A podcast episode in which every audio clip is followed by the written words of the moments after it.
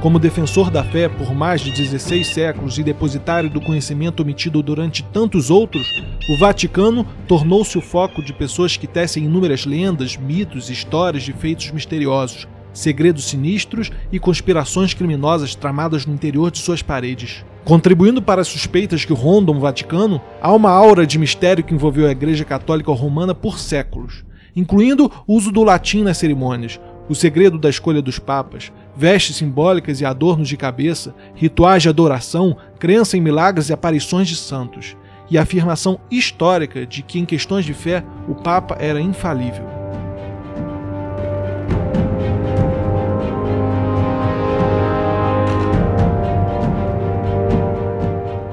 Tudo isso deixou aqueles que não são católicos com a sensação de que a igreja estava arraigada em segredo. Para aqueles que acreditam que o Vaticano esconde coisas, nada é mais fascinante que o arquivo secreto do Vaticano.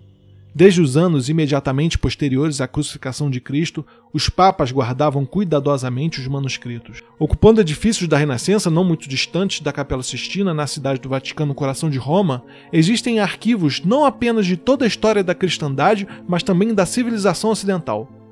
Ninguém, inclusive o Papa, pode afirmar com certeza quantos segredos e escândalos estão guardados nos arquivos.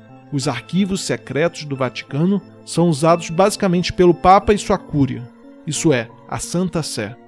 Atualmente, os arquivos dos 264 papas e da hierarquia do Vaticano ocupam quase 50 quilômetros distantes com documentos amarrados por uma fita vermelha. Em 1881, sob o Papa Leão XIII, os arquivos foram abertos para consultas de eruditos, tornando-se o mais importante centro de pesquisa histórica do mundo.